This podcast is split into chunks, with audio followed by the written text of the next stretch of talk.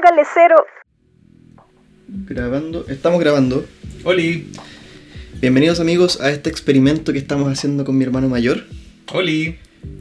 Esto se llama Que Bruto Póngale Cero, Qué bruto, póngale cero. que mm, es un podcast, ¿cómo lo podríamos definir, Pedro? Eh, educativo y entretenido. Entre educativo. Entre educativo, me gusta, me gusta tu... ¿Qué, ven- qué vendría a ser? ¿Es una contracción? Eh, solo te lo dejo a ti, tú eres experto en lenguaje. yo soy bruto.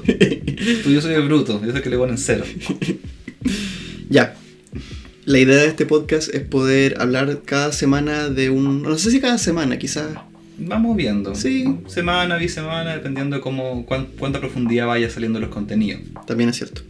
La idea va a ser siempre establecer un tema del cual Pedro y yo vamos a investigar. Vamos a conversar un poco del tema y cada uno va a traer cinco datos sobre ese tema. No- yo no sé los que trajo Pedro hoy día, él no sabe los que trajo yo. Nuestra hermana mayor se encargó de asegurarse de que sí fuera, Quality Assurance. tal cual. Fue nuestra notaria, nuestra pala blanca. Y para comenzar, eh, creo que sería bueno presentarnos. Justo y necesario. Eh, yo voy a presentarte a ti, tú me presentas a mí. Es el plan. Ya. Pedro, mi hermano mayor, tiene la edad de Jesucristo. Es un psicólogo con máster en informática. O sea, es psicólogo de computadores básicamente. Y robots. Eh, es un puto genio, con énfasis en ambas palabras. Ha viajado por el mundo salvando al mundo. Tanto de puto como de genio. Me botó un diente cuando tenía 5 años.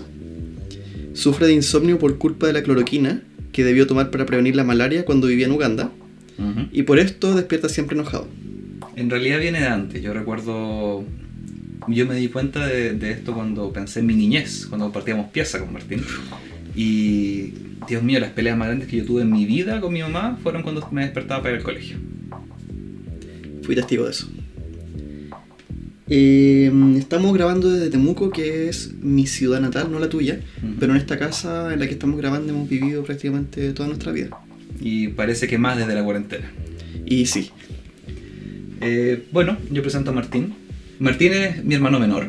Martín es el mejor músico eh, en Chile de armónica folclórica irlandesa. Eh, cuando yo presento a mi hermano, lo presento como el weón más chist- uno de los weones más chistosos que yo conozco. Porque el humor de Martín eh, tiende a la irreverencia. Es además un activista en salud mental, por decirlo de cierta manera, con el tema del Tourette, que puede ser algún tema que toquemos algún día. sería interesante.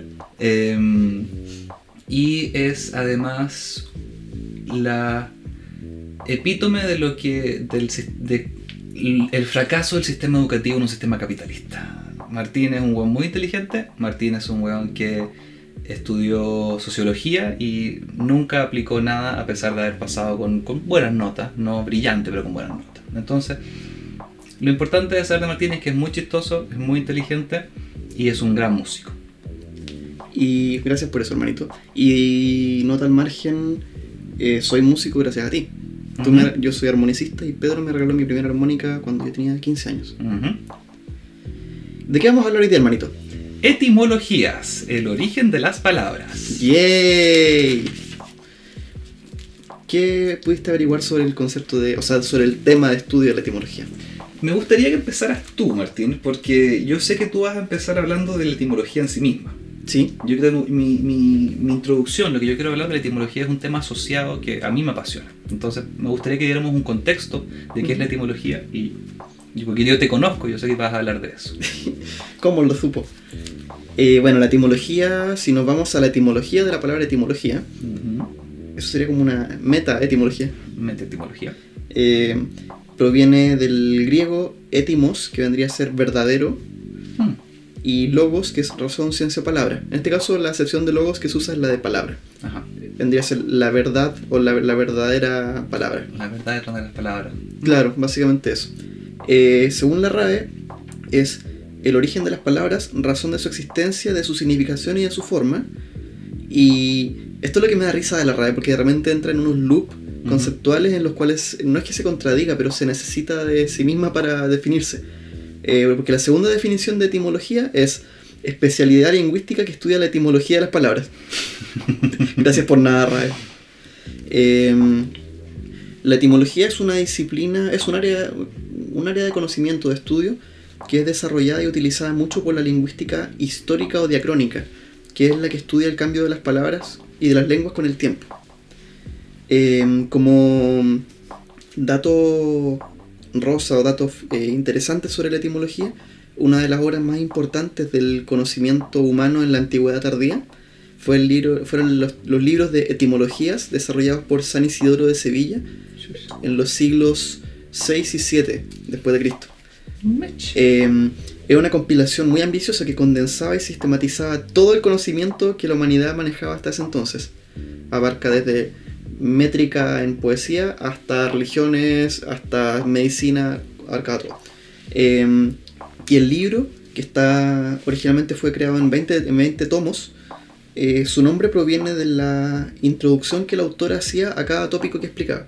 Por ejemplo, aquí tengo el capítulo 7 del libro 8. El libro 8 habla de la iglesia y sectas diversas. Y el capítulo 7, como secta en específico, habla de los poetas. Los poetas. Porque dentro de su eh, universo los poetas eran una secta. Y Él era conservador, me imagino. era un cura. y Estos artistas bohemios. Claro. Y de hecho, el, am, aquí tiene una, una- aquí cuando habla, por ejemplo, del, de la lírica, usa la etimología de la palabra lírica para explicar qué es la lírica.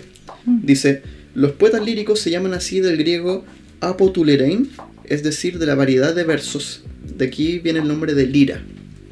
Y así, con cada tópico que él abordaba, él de forma más o menos pintoresca o más o menos fiable, partía desarrollando los conceptos a partir de la raíz etimológica de lo que hablaba. Hmm. Y así con la historia, con la gramática, con todas las mierdas que te puedas imaginar.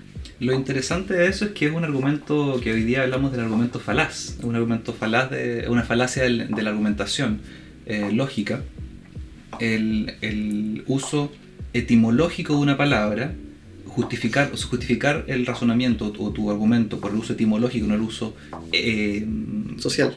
social o etos del etos de la argumentación, que voy a hablar un poquito después de eso.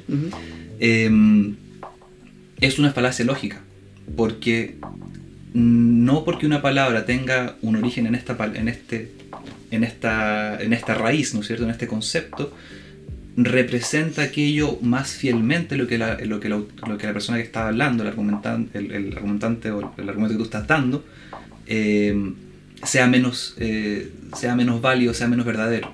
Claro. En el fondo no necesariamente hay una correlación ex- exacta entre la raíz de la palabra y el uso que se le está dando en un determinado contexto. Exactamente. Por eso, por ejemplo, el, el ejemplo concreto en Estados Unidos puede ser la palabra gay, que Claro. tiene su origen en, en en felicidad. O sea, se dice, I'm gay, es, estoy súper feliz. Y hoy en día se le usa el ejemplo de, se usa como concepto de homosexualidad masculina. Claro.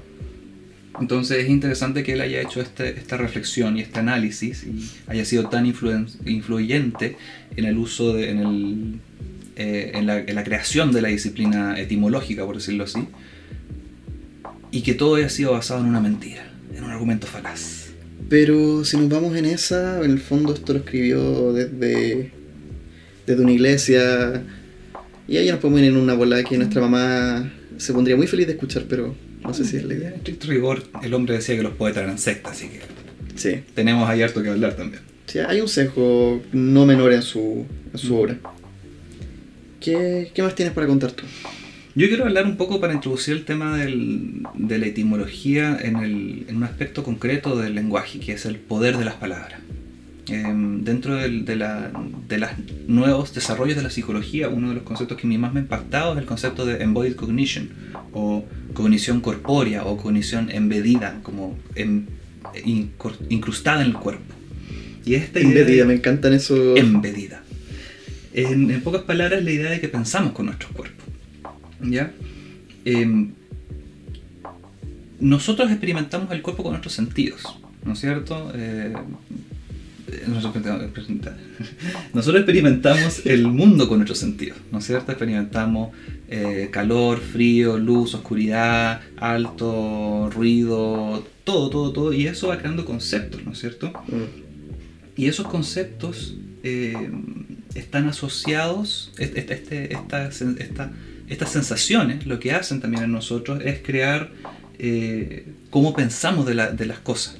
hay un estudio que es muy interesante de, de Barth y Shalev, en el cual describen la relación entre la soledad y el frío. Ya. ¿ya? Eh, Ellos toman cuatro estudios eh, y, y- y grafican cómo la, el frío, el frío físico que uno siente, eh, influye también, o nosotros percibimos la soledad, el, estar solo con el, con el concepto de frío. Ejemplos que ellos dan, dan cuatro artículos, pero voy a hablar de dos estudios.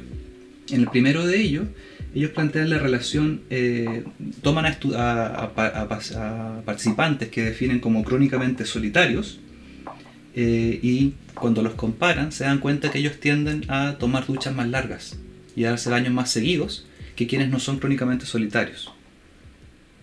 ¿Ya? O sea, ellos buscan calor físico, las Ujú. personas que son más solas buscan más calor físico eh, a través de eh, la ducha para superar una, un frío social. Ya. ¿Ya? Y este, este estudio ha sido replicado y ha sido puesto varias veces. De hecho, yo, yo leí otro artículo de eso antes de, de encontrar este, este.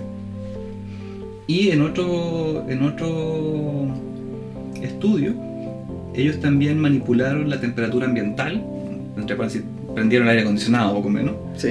y con eso hicieron que los participantes se sintieran más solos en otro estudio. Wow. O sea, ellos, ellos en realidad tomaban varios estudios donde, donde mostraban cómo el concepto del frío, la sensación física de frío, se asocia a nuestra sensación de frío de soledad, de frío social. Ese segundo me hace un poco más de sentido porque en el primero eh, podrían haber muchas variables intervinientes en el fondo. Porque tú dices, el, se, se bañan más y más largo. Pero también puede ser porque la gente que vive con más gente, la gente que no es sola, en el fondo tiene que compartir el baño.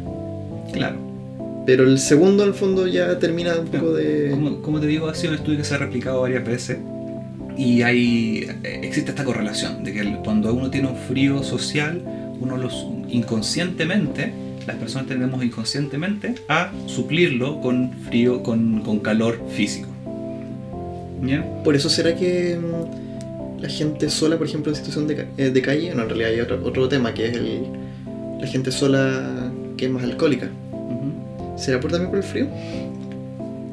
Puede ser, no, no, no sabría decirlo. Hay, hay correlaciones y bueno, el- hay que ver también ahí el- la- medir el impacto, el, el tamaño del, del, del efecto, de- hablando de un punto de vista científico. Mm, Pero lo importante es que esa correlación existe, creo que nos quedemos con eso. ya. ¿Y por qué es importante esto? Porque nuestro sistema motor y nuestro sistema eh, lingüístico están conectados, extremadamente relacionados. O sea, nosotros, nuestros conceptos, nuestras ideas físicas, eh, pero nuestras ideas se conectan con nuestro cuerpo eh, a nivel motor, cerebralmente hablando. Y, y es así como eh, las palabras, sus usos y sus comprensiones no meramente eh, se afectan por factores cognitivos, sino también por nuestros cuerpos. En otro estudio de una chica rusa que se llama Trofimova, o chico, no estoy seguro, creo que era chica, eh, describe cómo personas con mayor resistencia física, o sea, con, con más estamina, por decirlo así, Ujú. eh, tienden a pensar más positivamente sobre conceptos que describen eh, conceptos neutros relacionados con el- la realidad social y laboral. Más, eh, los perciben de manera más positiva que personas más débiles físicamente. Entonces, un cuerpo más fuerte te hace ver la realidad más positivamente que un cuerpo débil. Mira vos. ¿Y por qué planteo todo esto? Porque eh, en relación a la etimología, el, el estudio del lenguaje, el origen de las palabras, no solamente nos habla de las culturas y los momentos que dieron origen a estas palabras, sino también nos hablan de los cuerpos y mentes que vivieron en ese entonces. Mm, ¿ya? La semiótica entonces no es solo una paja mental de filósofo, sino que involucra nuestra relación con el todo. Es una, una vivencia constante. Exactamente, entonces entendiendo cómo hablamos, entendiendo el origen de las palabras, podemos entender también cuáles son las relaciones físicas que estamos construyendo con nuestro espacio. Y por eso a mí me gusta mucho la- este, este concepto de la em, cognición corpórea.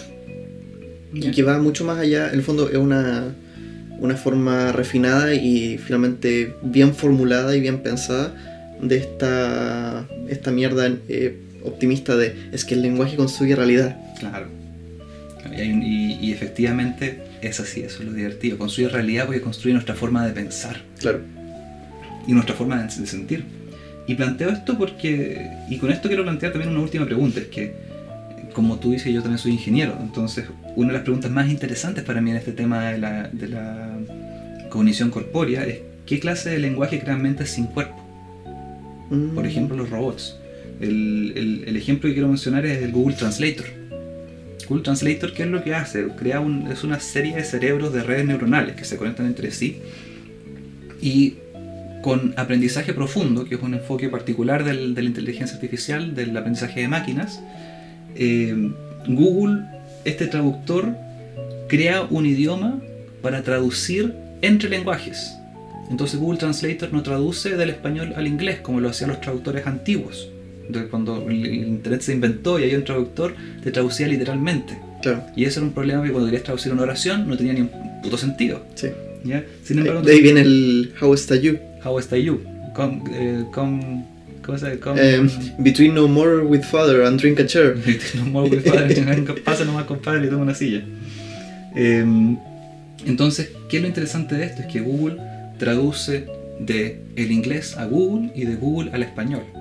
Porque le es más fácil crear un lenguaje propio para comunicar los sentidos profundos del lenguaje de una manera más efectiva. Entonces, cuando pensamos en inteligencias artificiales, cuando pensamos en, en el concepto de qué es ser inteligente, este enfoque, que es la, cognición corpórea, lo que nos propone, lo que nos, hace reflexionar es que nuestra realidad, nuestro cerebro, nuestra inteligencia está asociada a un cuerpo. ¿Cómo es el cuerpo? ¿Cómo es la inteligencia? ¿Cómo es el lenguaje de un cuerpo, de un, de un cerebro que no tiene cuerpo? De un cuerpo que está compuesto de ceros y unos y bits y silicona. Claro. Eso quería proponer. Brígido. Trígido. Cuatrígido. Pero será burro. Ponle un cero, desgraciado. Ponle un cero a ese desgraciado. Em, no sé cómo continuar después de eso. Vamos a lo, a lo principal, porque es hablar de las cinco palabras que queremos eh, reflexionar eh, en su origen. Me parece. Voy a sacar mis notas. Em, ¿Tuviste algún criterio para elegir las tuyas? Ayer eran las 8 de la noche, ese era mi criterio. Mm, me pasó algo parecido ayer a las 7 de, de la noche. Perfecto, Que ya es de noche porque estaba en Temuco y es invierno. exacto. El otro día, bueno, oscureció como a las 4 de la tarde, era como Temuco, qué weá. No, es terrible, bueno. Em, ¿Quieres partir tú? No, aparte tú que yo vi ahí mi introducción. Ya. Em, una, uno de los criterios que tuve para elegir las palabras fue que fueran idealmente palabras de las que hubiéramos tenido algún tipo de conversación previa. Ya. Palabras que en el fondo yo supiera que tú también tienes algo que decir sobre ellas. Y bajo esa premisa, mi primera palabra es cutre. Cutre. Con- con- contexto, con- Pedro usamos mucho la palabra cutre para referirnos a las cosas de mal gusto, porque sentimos que en el español chileno no existe un equivalente. Yo tengo un- otro contexto, yo tengo un amigo español eh, con el que con- compartí mucho cuando estaba estudiando afuera. Y este cabro siempre hablaba de las cosas cutre, oye, cutre. Y me encantaba esa palabra porque es tan chistosa. Y es muy, es muy elocuente, siento que cuando tú hablas de cutre, suena a cutre. Suena cutre, es como eh, onomatopeico. casi. Sí, y, y por ejemplo en el español chileno tenéis el, el, el chulo, o lo que es el, el rasca, pero siento que inevitablemente siempre hay una connotación media clasista Ujú, cuando hablas de que algo es chulo, que algo, que algo es rasca. Algo cutre puede ser algo muy caro, pero de mal gusto. Claro. Eh, y lo que más, una cosa que más me gustó de, de la palabra cutre es que una de las definiciones la encontré genial. Solo leerla me da placer. Cutre, una de las definiciones es persona safia que obra de forma chapucera. Ok. Eh, Defíneme qué es safio, por favor. Safio es sinónimo de palurdo, de... es como torpe o burdo. Perfecto.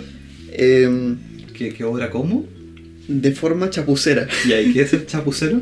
No tengo idea. Pero por cómo suena me hago una idea. Sí, sí, ok. Y es- es- suena cutre. Sí.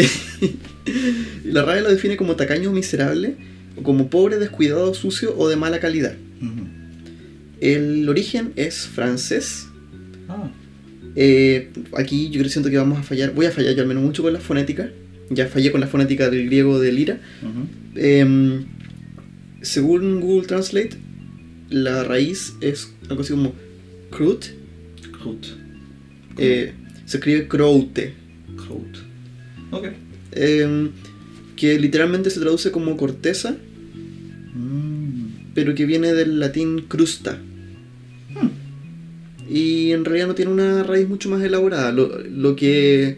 La, la relación entre la raíz etimológica y la palabra actualmente es más o menos la misma. O sea, se, se usaba para referirse a lo cutre. O a lo. Al, un poco a la, a la de- a la definición amplia de la RAE, de pobre, descuidado, sucio, de mala calidad. Es tosco. Sí. En el fondo, la, la madera, el- el- el- la corteza de un árbol es tosca, es osca, Mm. es, es- es, eh, arrugada, Poco refinada. poco refinada, es- es- está llena de, de cabejo y le crecen hongo a la weá. Sí, eh, Puedo ver que es medio cutre. Sí. Ahora, el, el- el uso, sobre todo yo creo que el, el uso a, a nivel de internet, lo ha ido, ha ido refinando el concepto a esto de cutre como lo que entendemos hoy día. Como por ejemplo, eh, la- el aspecto físico de Tiger King, de la serie.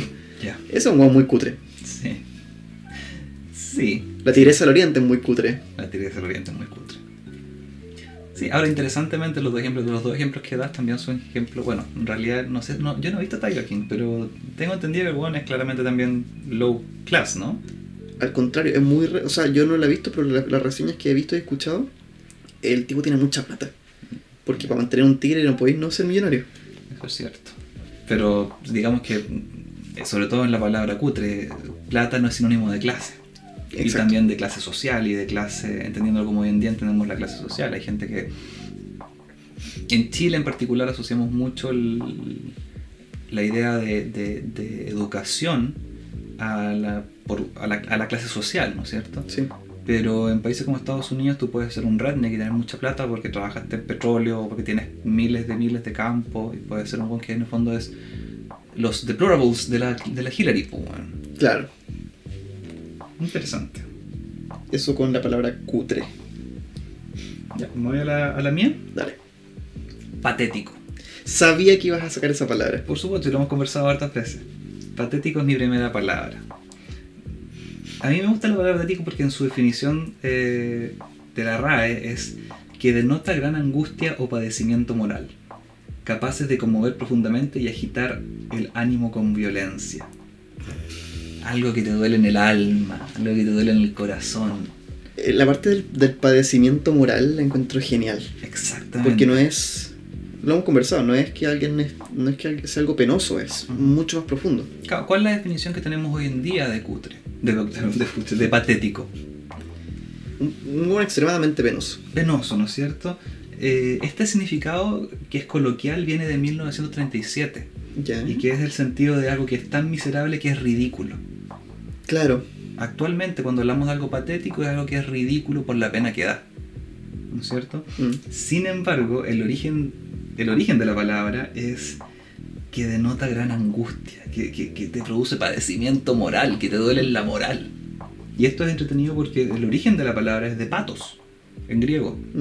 Que patos es la palabra que se refiere a sufrir o experimentar una emoción, Como patológico.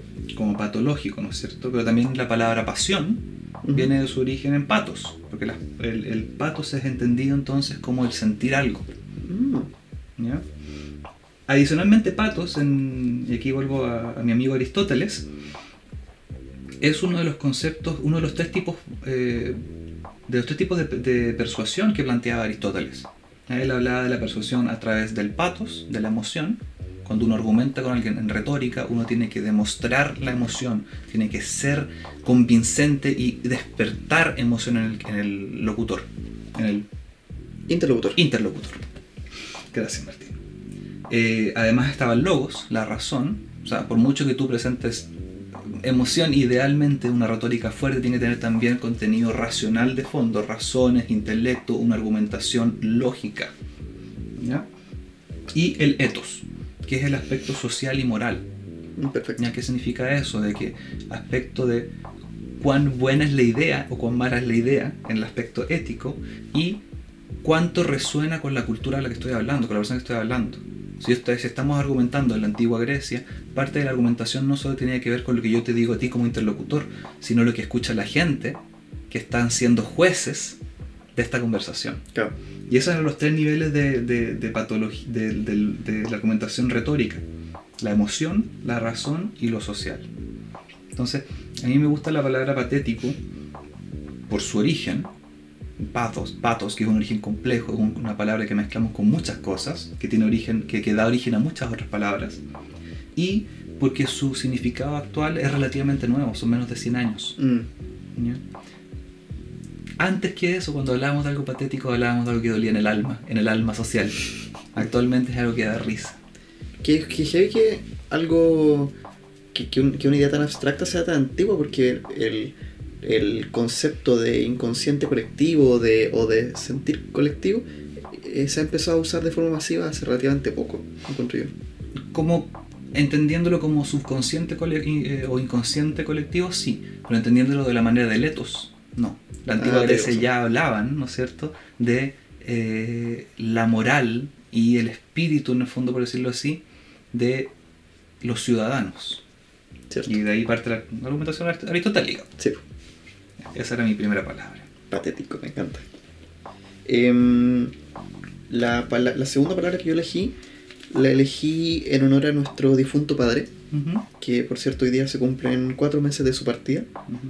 Eh, mi papá un día descubrió una palabra y le encantó y empezó a usarla, eh, eh, decidió activamente empezar a usarla en su vocabulario.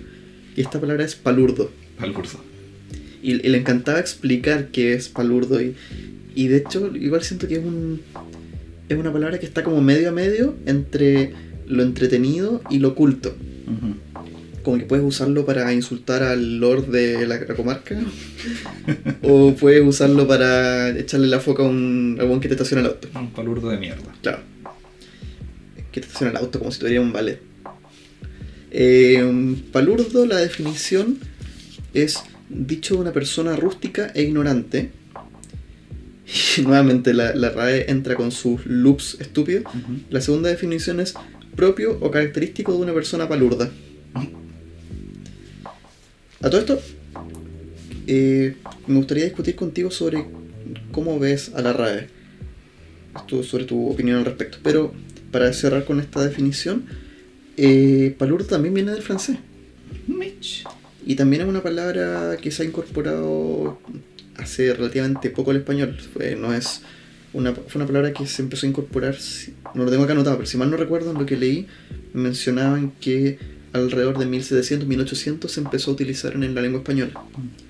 Viene del eh, francés eh, balourd, que significa grosero, y esta palabra a su vez proviene del francés velourd, y, y esa a su vez viene de beslourd, y ahí ya se encuentra su raíz etimológica. Porque bes significa dos veces, eh, Mm. doblemente, y lourd eh, significa tosco, lento, pesado. Eh, la, el lourd, a su vez, proviene del latín lurdus, que es de donde viene la palabra lerdo, que también es un insulto que me gusta mucho. Como lerdo. Y eh, la definición, eh, la traducción de la palabra latina lurdus vendría a ser lento, tardío o estólido. Como medio pánfilo. Ah. Ah, bueno, no, básicamente. Y, y claro, en, en el uso. En el uso moderno, como tú decías, palurdo de mierda, es como un, un, un hueón bruto, medio torpe. Es interesante que, que estas, estas palabras que tú estás mencionando ambas tienen origen latín, ¿no es cierto?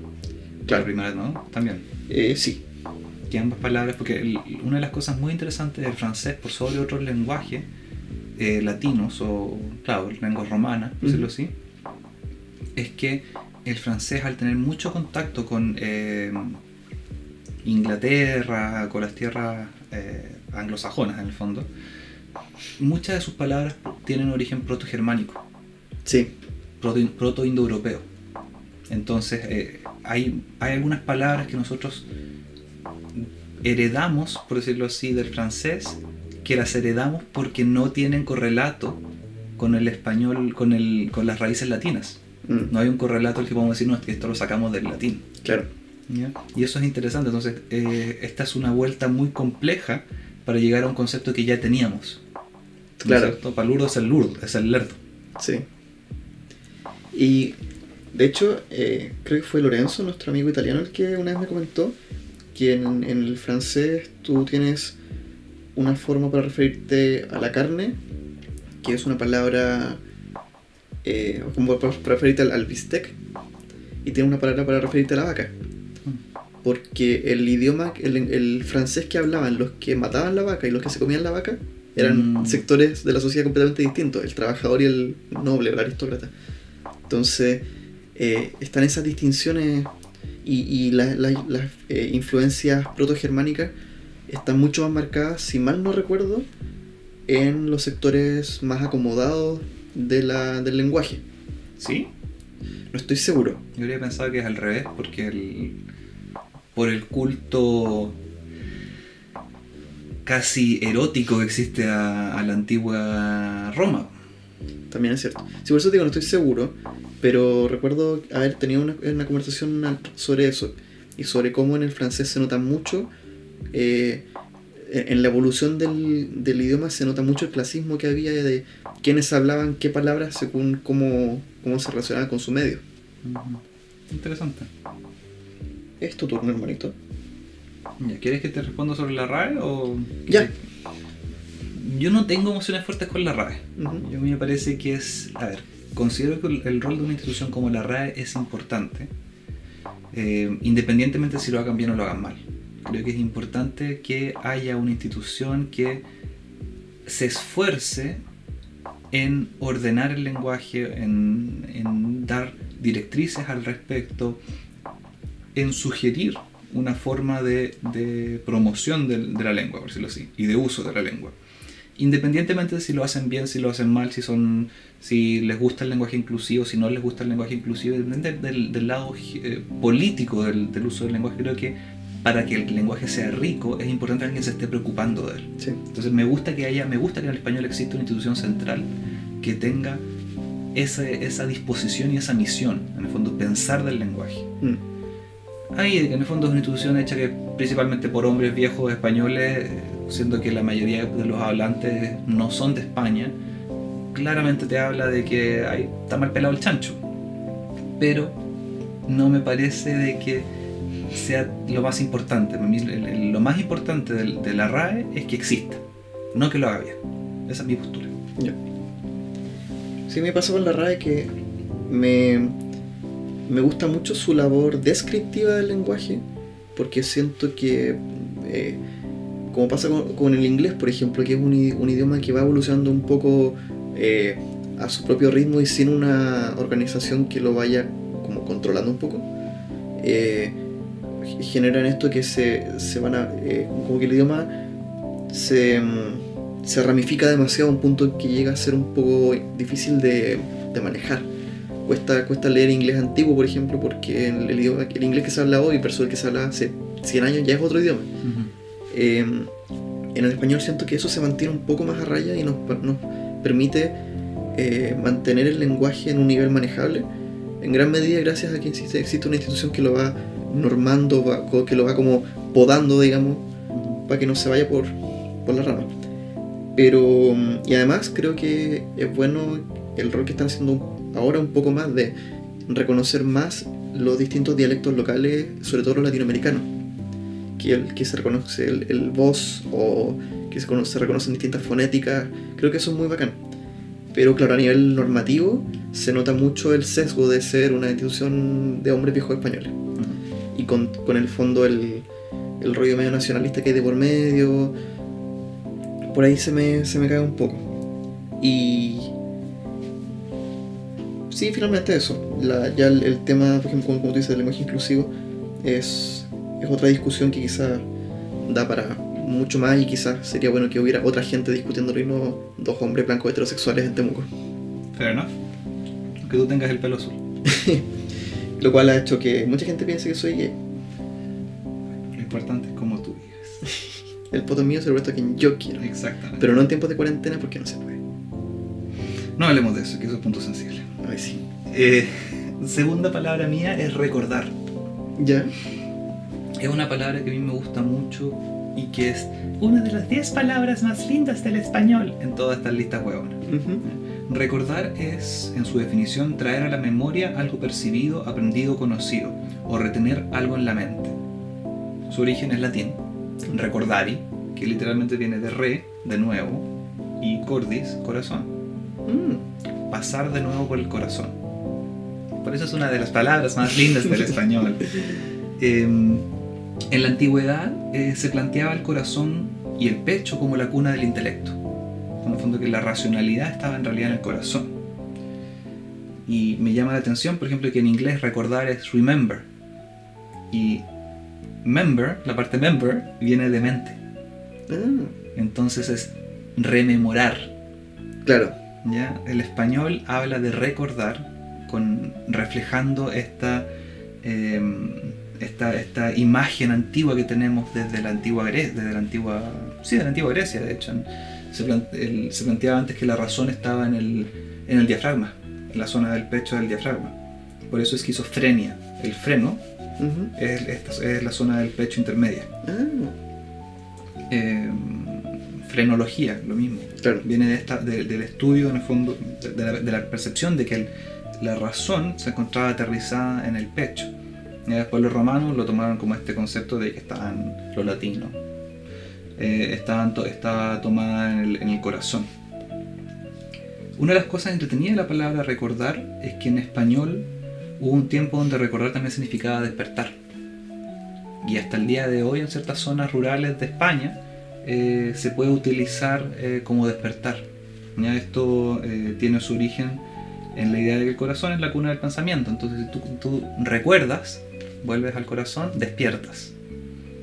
Hay un poema de Jorge Manrique, del siglo XV, que se llama Coplas por la muerte de su padre, hablando del día de hoy. Y dice, recuerde el alma dormida, avive el seso y despierte contemplando cómo se pasa la vida, cómo se viene la muerte tan callando. Cuán presto se va el placer, cómo, después de, después de acordado, da dolor. Cómo, a nuestro parecer, cualquier tiempo pasado fue mejor. Y ahí es interesante la el, el- uso del lenguaje que hace, donde habla de recordar para despertar y acordar para recordar. Claro.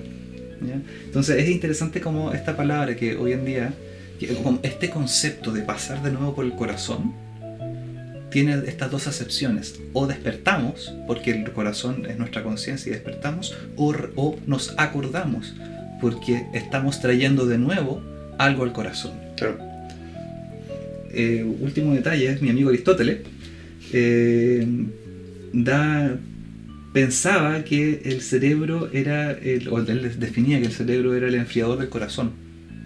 Que el corazón, que el- el- la inteligencia estaba, ¿no es cierto?, puesta en el corazón, el, el intelecto, y que el cerebro se conectaba con, con la cabeza, y que la cabeza en el fondo era un radiador. Enfriaba el, el- el- el pensamiento. Interesante. Pero dicho eso, sin embargo, Galeno de Pérgamo, en siglo 200 después de Cristo, él ya consideraba que el cerebro controlaba la cognición y el pensamiento. Entonces, esta idea de que el- del corazón como cuna del pensamiento es una idea que no tiene que ser tomada tan literalmente. Ya había comprensiones de que el cerebro era efectivamente una cosa importante y que el corazón era para otra cosa. Sin embargo, se toma, se sigue utilizando y hasta el día de hoy se sigue utilizando de esta manera en el fondo como como que, igual se piensa con el corazón.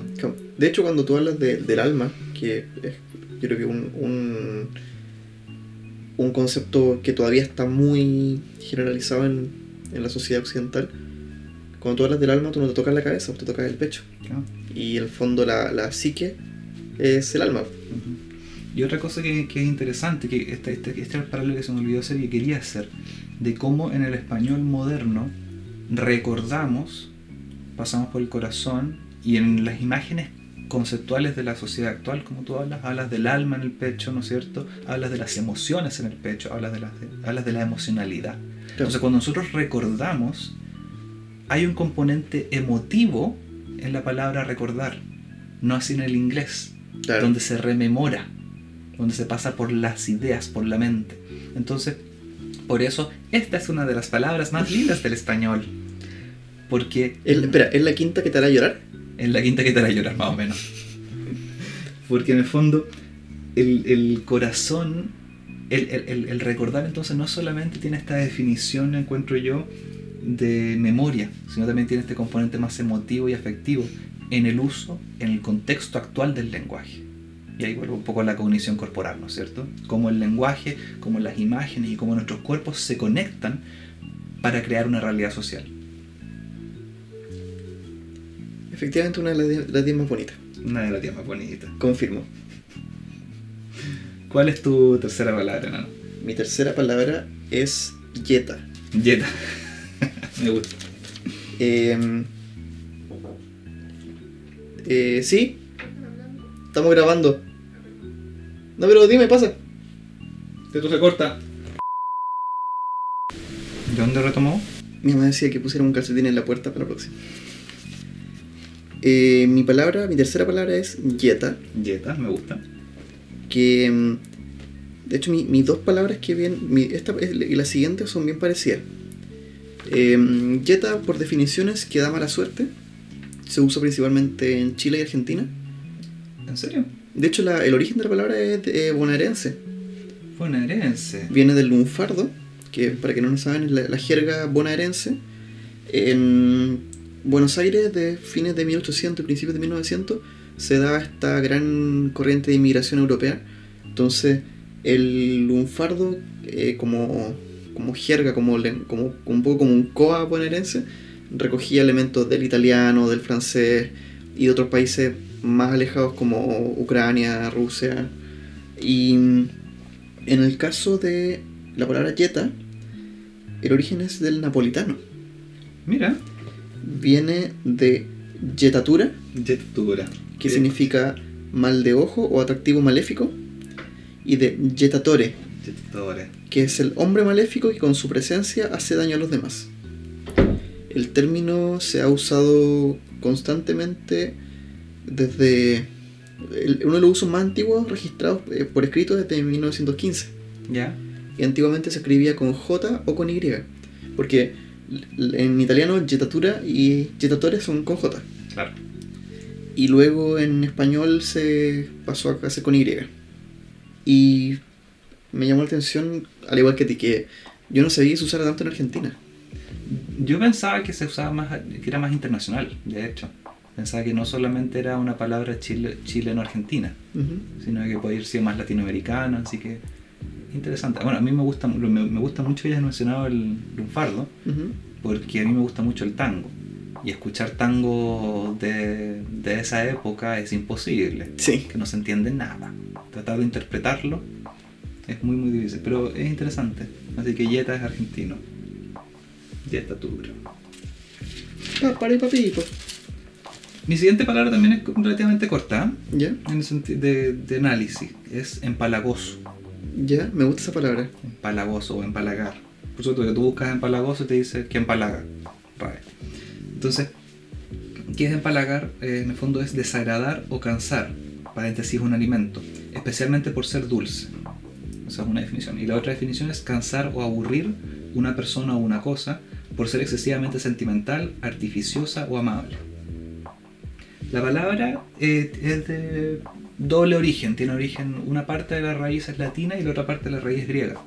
El en, empalagoso, viene de en, que es latín de adentrarse. La misma palabra que en español, ¿cierto? En, Sí. en. Y eh, pélago, eh, palagoso viene de pélagos, que en griego se habla del mar abierto. Usualmente el mar abierto visto en oposición a la costa. ¿Ya? Ah, y eh, latín de nuevo al final, oso, que es eh, un sufijo de abundancia. ¿no es cierto? Entonces, adentrarse al mar adentro, mucho. Sería como la definición etimológica de la Claro. palabra. ¿Por qué es interesante esto? ¿Por qué me llamó tanto la atención? Porque eh, es una palabra que habla de nuestra relación con el mar. ¿Ya? Y de, de- sobre todo en. el- el- porque piensa en la palabra pélagos, es también la palabra que le da origen a archipiélago. Mm. Todas las, eh, y a los nombres Pelagio, esos nombres de, de isla y de hueá. Bueno, según lo que leí como interpretación de por qué esta palabra tiene este origen, es porque está asociada a la sensación de meterse al mar y quedar cubierto por él. Mm, Ser abrumado por la infinidad del océano. Entonces algo que es empalagoso es como cuando tú te metías al mar y estás hasta el cuello y estás tratando de salir, ¿no es cierto? Sí. Eh, eso por una parte. Y por otra parte, que ya sería como el bolón más psicoanalista y qué sé yo, metido más en la bola más espiritual, ¿no es cierto?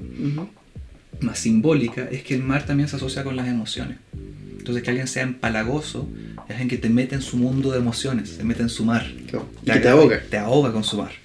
También la sensación de ahogarse. Alguien que te, empala- que te empalaga, alguien que te aprieta, que te ahoga, que te quita el aire. Entonces, es una palabra que a mí me llama mucho la atención porque en su definición, primero, tiene una cosa que a mí no me gusta, que, que es la mezcla del griego y el, y el latín.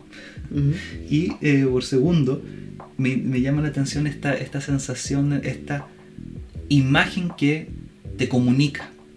¿No es cierto? Que es una palabra que tú la ves y no encuentras una razón clara de por qué es. Hasta que te imaginas a ti mismo metido en el mar. Claro. Por eso me gusta esa palabra. Me gusta. Me, o sea, me dijiste empalagoso y al tiro pensé en Pepe Le. Como ejemplo claro de esto de empalagosa. Un poco funable a día de hoy. Absolutamente funable. po. Funable. Pepe Le Funa. Pepe le funa. Muy bien.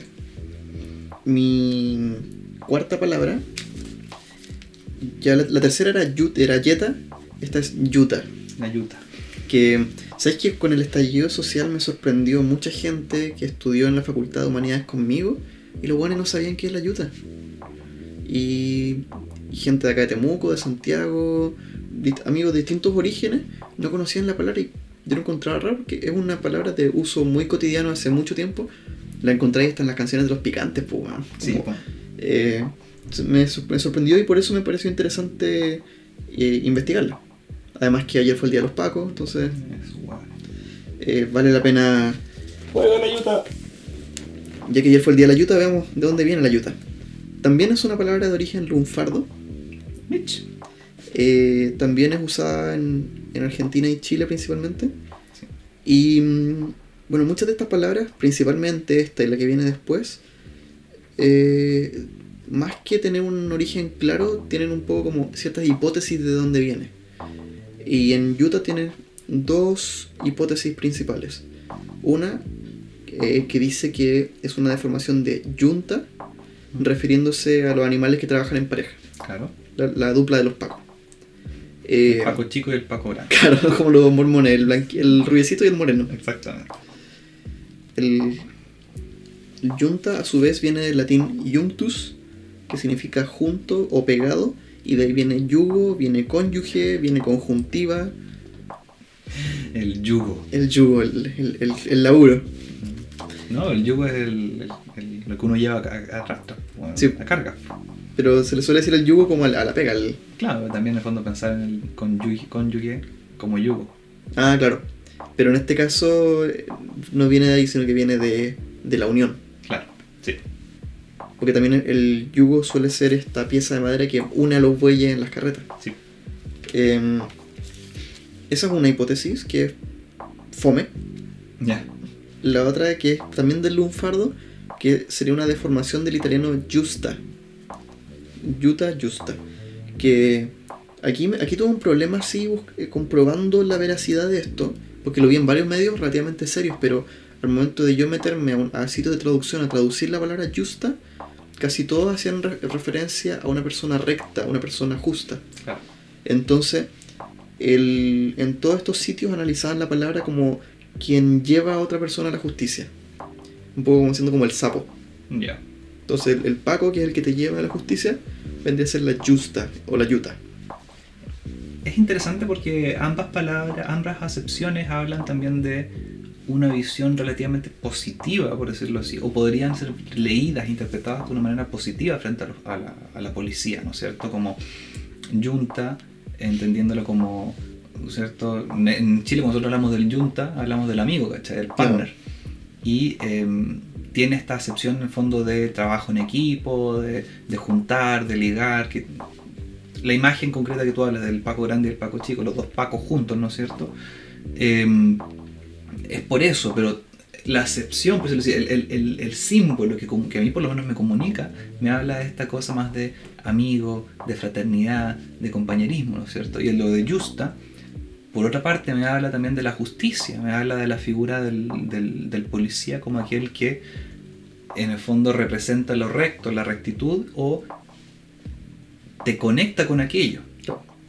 Sin embargo, en Chile, cuando hablamos de la yuta, lo hablamos de una manera muy despectiva. Sí. Fuego a la yuta. Para mí, por algo ya los pacos no le están diciendo pacos, están diciendo la yuta. Porque realmente, eh, post estallido social, no- hemos despertado un poco a, a los a lo desagradable que es nuestra institución policial. Sí. Entonces me llama la atención que una palabra que sea tan bonita tenga actualmente un sentido tan feo, por lo menos en Chile. Sí. Ahora igual, viendo la, la connotación que se le daba cuando, cuando hablaban de Junta como, como una pareja, no lo hacían, por lo que estuve leyendo, no lo hacían tanto desde el punto de vista de la colaboración y el trabajo en equipo, sino que eran dos animales trabajando.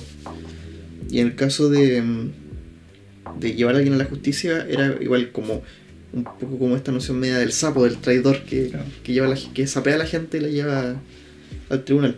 Ahora igual es, esa no tenemos forma de comprobar cuál era la visión con la cual se construyó el concepto. Si es que era una cuestión más positiva o más desde el rencor.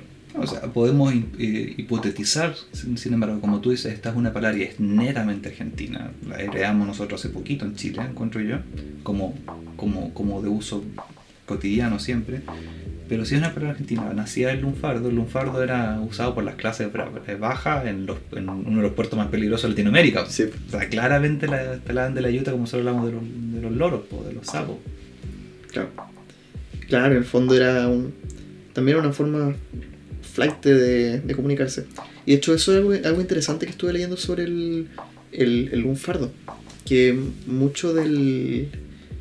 de este coa de dar vuelta a las palabras, por ejemplo, se, se originó allí. Por ejemplo, la palabra bacán también originalmente era camba. Y ya, No recuerdo bien la definición porque la leí como la pasada mientras averiguaba otras palabras. claro. Pero es una palabra italiana que también está contenida en algunos tangos. Y, y ese recurso de invertir las palabras para codificarlas es lo que se conoce como vesre.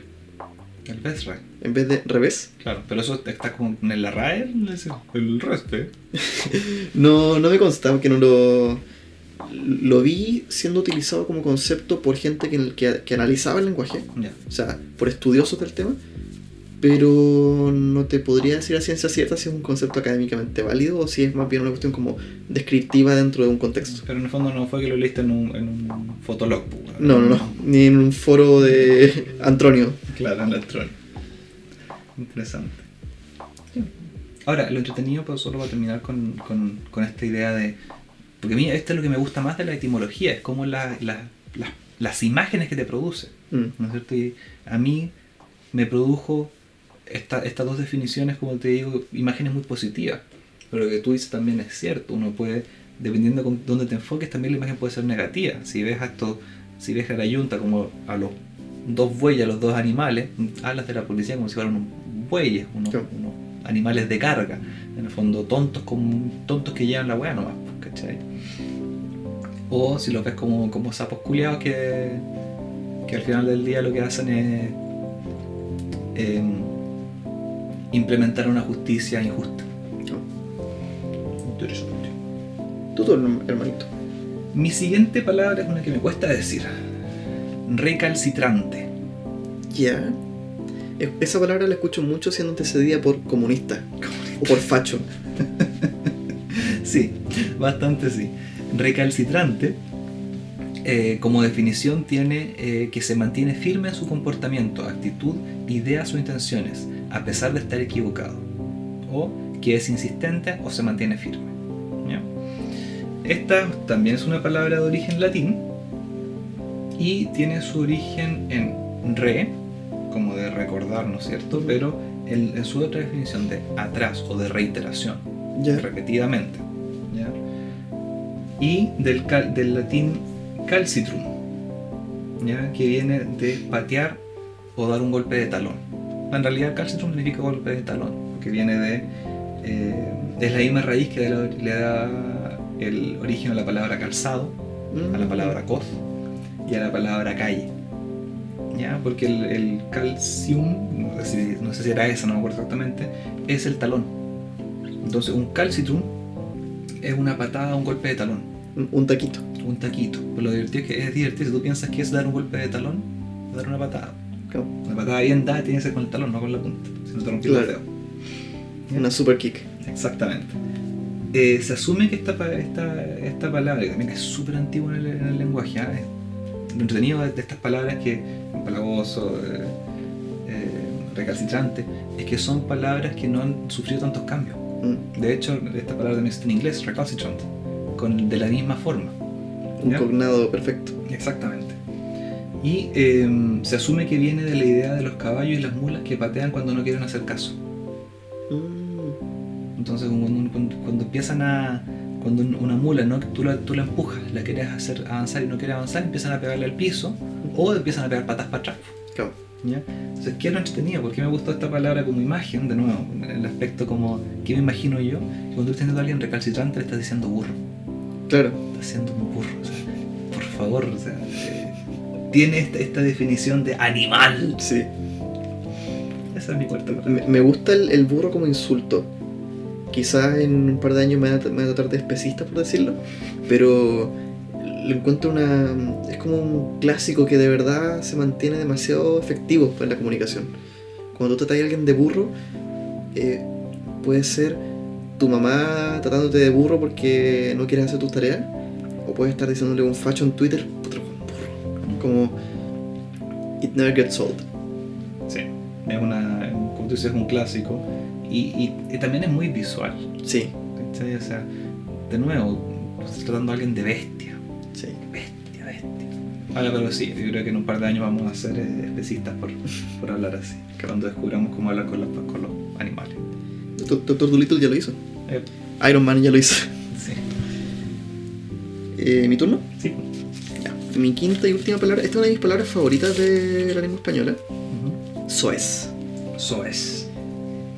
También aquí eh, hay solo hipótesis de su origen etimológico, pero por definición se le define como bajo, grosero o indigno. La... Hay una hipótesis que dice que proviene del latín sus, que es puerco, que no es una hipótesis muy, muy aceptada, ¿no? Existe pero no es la más fuerte. Otra que dice que proviene del árabe, que es la influencia mora en España, que vendría de rajiz, que significa barato. Pero no es tan fuerte. A mí la que me gusta, y aquí eh, yo también reconozco que hay una cuestión de mi gusto por el humor escatológico, de que el prefijo so, que viene de debajo, o sea, significa debajo, de hecho ahí viene sub, eh, subterráneo, Mm, o la sub 20. El prefijo lat- el latino es sub, pero en español antiguo era so, como en el caso de soportar. Interesante. Em, ese es el prefijo so, y la palabra es viene del latín faex o faesis, que de ahí viene eses, como en relación al, ex- al excremento. Antiguamente también se usaba para referirse al desecho de cuando se preparaba el vino. Este desecho de uva, de cáscaras y pepa y ese material que no se utilizaba, La agüita basura. la agüita basura, el percolado, El percolado. eh, también era el faesis. Entonces, cuando tú a alguien le estás diciendo soez, es alguien que está por debajo del desecho, como decir recontra mierda. y, y por eso me gusta, porque ¿qué tan bajo tiene que ser para ser un guan soez? O para que lo que tú estás haciendo diciendo sea soez. Sub mierda. Claro. Interesante. Es como un poco como lo que pasa con, con patético, que va más allá del. Del uso actual. Sí, Porque cuando hablamos del lenguaje suez, es decir un par de groserías. claro. Pero realmente es una cuestión que es tan baja, es tan grosera, que está por debajo de la mierda. Interesante. Sí, me parece. Me parece un. eh, Bueno, mi idea, curiosamente mi palabra tiene un poco de mierda en sí. Ya. Siguiente, Por ahora hacemos una buena conexión. Ciencia. Ya. La ciencia es La rama del saber humano constituida por el conjunto de conocimientos objetivos y verificables sobre una materia determinada, que son obtenidos mediante la observación y la experimentación, la explicación de sus principios y causas y la formulación y verificación de hipótesis, y se caracteriza además por la utilización de una metodología adecuada para el, para el objeto de- adecuada para el objeto de estudio y la sistematización de sus conocimientos, de los conocimientos. La ciencia, ¿no es ¿cierto? Tremenda definición para decir ciencia, método científico, lo que sabemos del mundo. Conocimiento, un cúmulo de conocimiento Un obtenido cúmulo. a través de un método. ¿no es cierto? A mí me gusta esta palabra porque debe ser una palabra más antigua que está en mi lista de palabras. Ya. ¿ya? Viene del proto-germánico skei. No sé cómo se pronunciará, yo leí skei.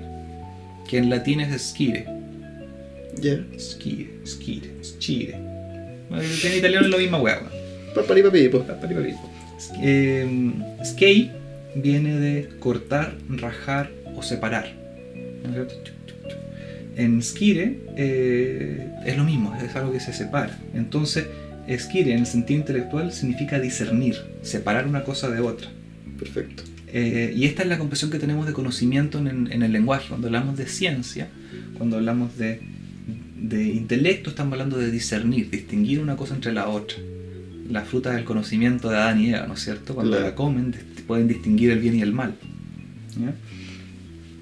Eh, también se asocia la palabra necio, ¿ya? que es nesquire, no corta, no Ah, separa Claro. no, no puede discernir. Entonces alguien necio, alguien bruto, es alguien que nesquire. Claro. ¿Ya? Em, Que además. Ah, no, dale, perdón. dale, dale. No, que si no me equivoco, la definición etimológica de intelecto viene de intelegos, que tiene que ver con saber eh, elegir entre opciones. O sea, el conocimiento estaba eh, era entendido en gran medida desde el discernimiento. Exactamente. Y, y- y eso es, parece que, que toda nuestra comprensión occidental del conocimiento es esta idea de poder distinguir entre las cosas, poder separar entre una cosa de la otra. Claro. Esa es como nosotros pensamos de qué es pensar. Y, y se- como te digo, se traduce al, al insulto de tonto, necio, que no puede separar, a la disciplina que define la sociedad moderna, la ciencia. La única forma de obtener conocimiento en nuestra sociedad es la ciencia. Science bitch. Science, bitch. Em, me- me- a mí me llama, me llama la atención cuando buscaba esto, una de las cosas que pensaba era eh, la idea de, eh, en inglés, de a sharp mind, Ujú. una mente afilada. ¿No es cierto? Como, de nuevo, skire, corta, una Claro. mente afilada, corta. Es una imagen que en español no se, no se usa mucho, se usa traducida, prestada del inglés. Pero en inglés se habla mucho de, no, este tipo, este tipo es brillante, has a sharp mind, tiene Mm. una mente afilada, no brillante como decimos nosotros. ¿Ya? También se asocia a eh, la palabra conciencia, que con ciencia participa en el conocimiento, participa en la ciencia, participa en, la, en, la- en el discernir. Entonces, cuando hablamos de conciencia, de nuestra conciencia humana, lo que estamos hablando es de nuestra participación en el proceso de distinguir entre la realidad y entre las cosas que existen en la realidad, por decirlo así. Claro. ¿Ya? Sin embargo, skate es también el origen etimológico de la palabra shit, mierda en inglés. ¿Por qué? Porque la mierda se separa del cuerpo. Entonces, skate cuando hablaban de no, que me van a cortar, weón, es como que. Voy a Ah, cagar, claro. po, weón. Entonces, la mierda en inglés, shit, es relacionada con la conciencia, es palabra prima de la conciencia, palabra prima de la ciencia y palabra prima de la inteligencia, de la discernir, del discernir. Y esto era una de las frases favoritas de Heinz von Foster, que es un, un filósofo, uno de mis filósofos favoritos también, eh, que trabajaba el tema de la teoría del sistema. Ya. Pero ¿qué es lo entretenido de Foster? Foster era músico, tocaba el violín, era matemático, era cientista, creó la cibernética. Qué rabia esos weones. Bueno, era seco, seco, seco, seco. Y él siempre hablaba entonces de cómo la ciencia estaba limitada por la forma de comprensión del mundo. Es que le gustaba plantear esto de que tanto separamos las cosas que ya necesitamos expertos que sean capaces de juntarlas. Claro. ¿Y en qué, en qué siglo él decía esto? Hace 40, 50 años. Ok, ya. James Foster fue el- uno de los cabros que fue el uno que publicó lo que se llama la Doomsday Equation. Ah, perfecto. Que, es la Que se usa hasta el día de hoy. No, sí, pero como chiste. La Doomsday Equation, para quien no sabe, es la ecuación que plantea en qué momento la población, eh, el crecimiento poblacional se vuelve infinito. Ah, ya y me por tanto la Tierra explota porque va a haber infinitos humanos y vamos a colapsar la capa. Es un cálculo matemático que se relaciona con cada cuántos años se empieza, se, se dobla la población mundial. Claro. Y como la población mundial ha ido creciendo, creciendo, llegó, él decía que el, no me acuerdo cuándo era, eh, iba a ocurrir esto de, la duplicación al infinito. Iba a llegar un momento en que la curva iba, a ser tan rápida la duplicación que iba a ser infinita. Claro. Ahora, Porque esto él lo, él lo puso de huevo, de hecho, cuando publicó este artículo dijo, y eso va a ocurrir el 17, te voy a inventar, el 17 de abril de tal año, porque el 17 era su cumpleaños. y lo más divertido es que los, los gringos, por supuesto, la gente que leyó este artículo se lo tomó en serio, Ujú. y escribieron miles de artículos rebatiéndole, bueno, dijo, "Weón, es una broma. por favor, no se tomen todo en serio. Malditos científicos. Claro, arruinaron la ciencia. Arruinaron la ciencia. Ya, yo me estaba confundiendo con el Doomsday Clock, Claro. que es otro asunto que ese sí es más serio. Sí. Bueno, esa es mi palabra eh, con, la que, con la que quería terminar. Porque me, me llama tanto la atención, de nuevo, con, con el tema de las imágenes, que es lo que me gusta a mí de la etimología. La imagen de un cerebro, de una tijera y de un mojón. Ciencia. Ciencia. Está como para terminar ahí, de hecho. Como que esa sea la última imagen que los auditores se llevan. Un mojón. Qué bruto. Póngale cero. Amigues, esto ha sido Que Bruto Póngale Cero, el piloto, capítulo 1, temporada 1. Esperamos que esto continúe. Ha sido un agrado. Besitos. XOXO, un abracito y un codazo. Empalagosos. Soeces.